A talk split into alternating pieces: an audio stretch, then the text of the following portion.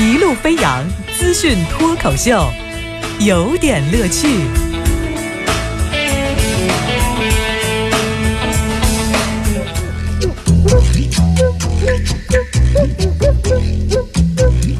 有点有评，加叙加意，中心思想有点乐趣。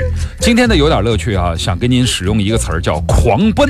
哎，说到这个词儿的时候，还是有一个呃温馨的小提示。今儿早间的时候，深圳的这个鲸鱼啊，就在您身边刚刚游过去，所以呢，早间呢是这个有阵雨啊，部分地区呢可能时间雨势也是比较大的。那然后呢，也提醒各位出行的时候，路面湿滑，能见度低，出行注意安全。这会儿隔着玻璃窗看着这个雨水的密度还是不小的，玻璃窗往下流的这个雨的，是吧？挂的这个雨柱，呃，能想见到，能见度不高，提醒注意安全。呃，前两天呢，就是我认识一个老奶奶，老奶奶年龄挺大了啊，就是我问问老奶奶问你说从哪里来的？我说我从深圳来的啊啊，深圳这个温度是一二三四啊，最近还有什么什么？哦，这讲的太好了，老奶奶您特别关心哈，那个。您怎么了解那么多呢？啊，我每天都看新闻呐，我每天都看天气预报啊。哦，特了不起啊！我我问你个问题啊，你们电台主持人很懂的，你给我讲一讲局部地区在什么地方？我说怎么了？那个地方老是下雨啊。我深圳有松岗，有博岗，那么局部地区在什么地方？好，提醒早上啊，不要一路狂奔。说到这个狂奔，我是要先给您讲讲这个。我们关注到了南京的宝马案，哈，宝马闯红灯撞马自达致两人死亡的事件，这个事件引起了广泛的关注。首先，我给您介绍一个视频，这个视频您可以在我的微博看到，就是当时呢，就是有一个，就是先是。左拐的时候，先过去了一辆电动车，之后呢是这个公交车过去。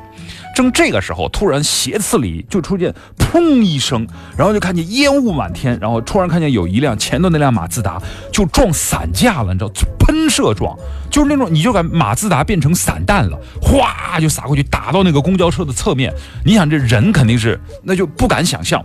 这个这马自达怎么会自己突然就给发射了呢？就是因为它后面有一辆宝马高速插上的时候撞到马自达，把马自达撞散了。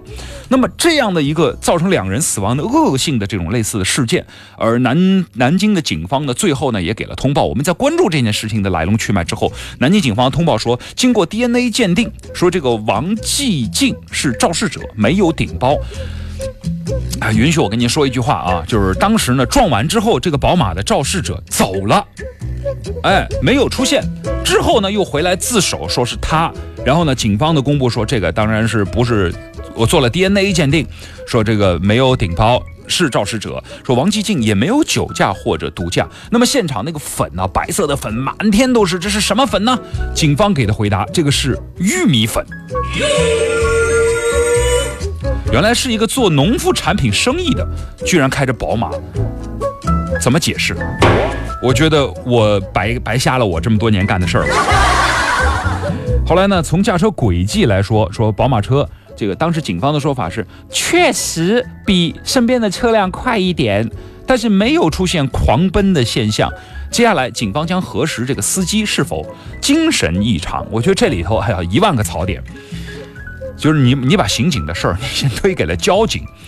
精神疾病可以通过驾考和年这个年审吗？好，我们来看一下这个相关的规定。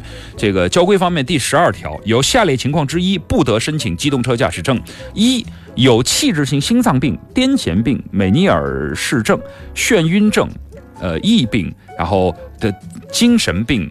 呃，等等等等等的内容，及影响肢体活动的神经系统疾病等妨碍安全驾驶疾病的，这是根本不能领驾照的啊。第二，呃，吸食、注射毒品、长期服用依赖性精神药品成瘾尚未戒除的。这是不能申请机动车驾驶，后面还有很多，但是我觉得这两条已经足够了哈。这是头两条，把话就说的这么明白了。我就想问问，什么叫狂奔？那对于蜗牛而言，那乌龟简直就是生死时速啊，对吧？那看这个，可能跟火箭比起来，或者跟宇航航天飞机比起来，这个宝马车一点都不能算狂奔，只能算慢慢踱步而已。确实比周边快一点点，是，这是对。它没有出现这个突破硬币的现象嘛，对吧？硬仗硬币都没有突破。说真的，大家讲话要靠证据啊！我看了好几遍视频，真的把这视频调出来，前头看、左头看这个视频，包括中央台的十三频，就是新闻频道的那个发发布的视频，网络的相关的前后左右视频我都看了，就就不能说宝马肇事。你知道我为什么这么说呢？因为我根本没看见宝马，太快了，呼一下就看见满天飞了。没看见，我们不能说人家，对吧？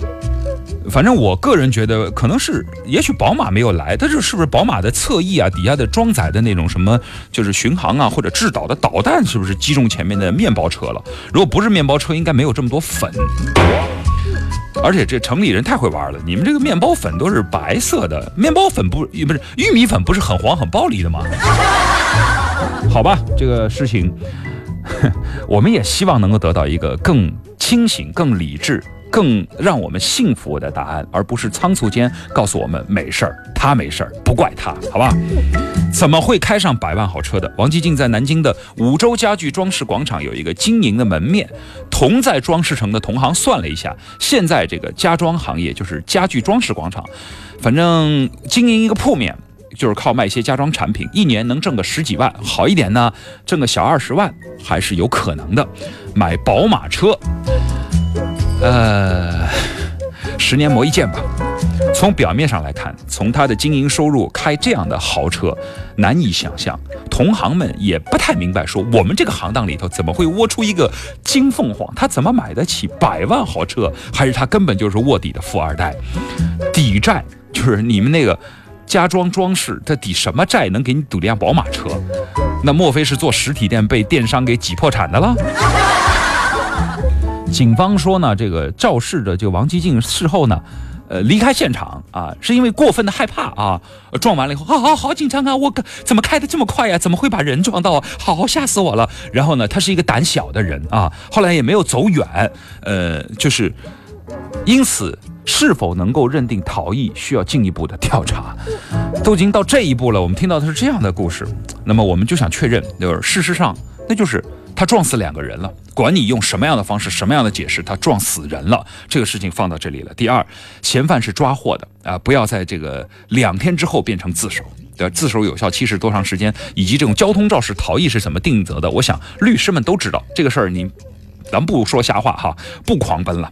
第二，马自达是被撞解体的，呃，希望过两天之后我们不会听见说马自达质量有问题，最后爆炸了以后伤及宝马，好吧？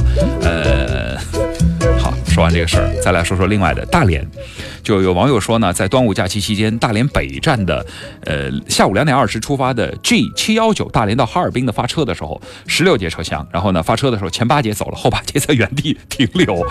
听完这个消息之后，后八节的人简直有点崩溃哈。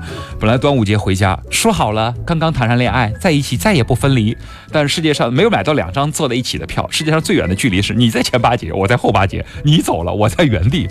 这个沈阳的铁路回应说，就是始发。前后组的这个车体的空调故障，所以呢，这个两这个前组车呢正点始发，后组车呢到了晚点，到了十八点的时候后发，就是轻轻的我走了，正如我轻轻的来，我轻轻的拉着底儿，我就不带走你们后面八节。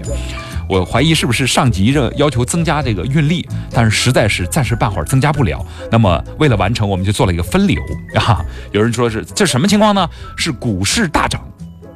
呃，不是，不对，不对，股市大跌，我们希望它大涨哈。股市大涨，司机减仓，中铁剩一半了，所以就拉一半。好了，广告时间。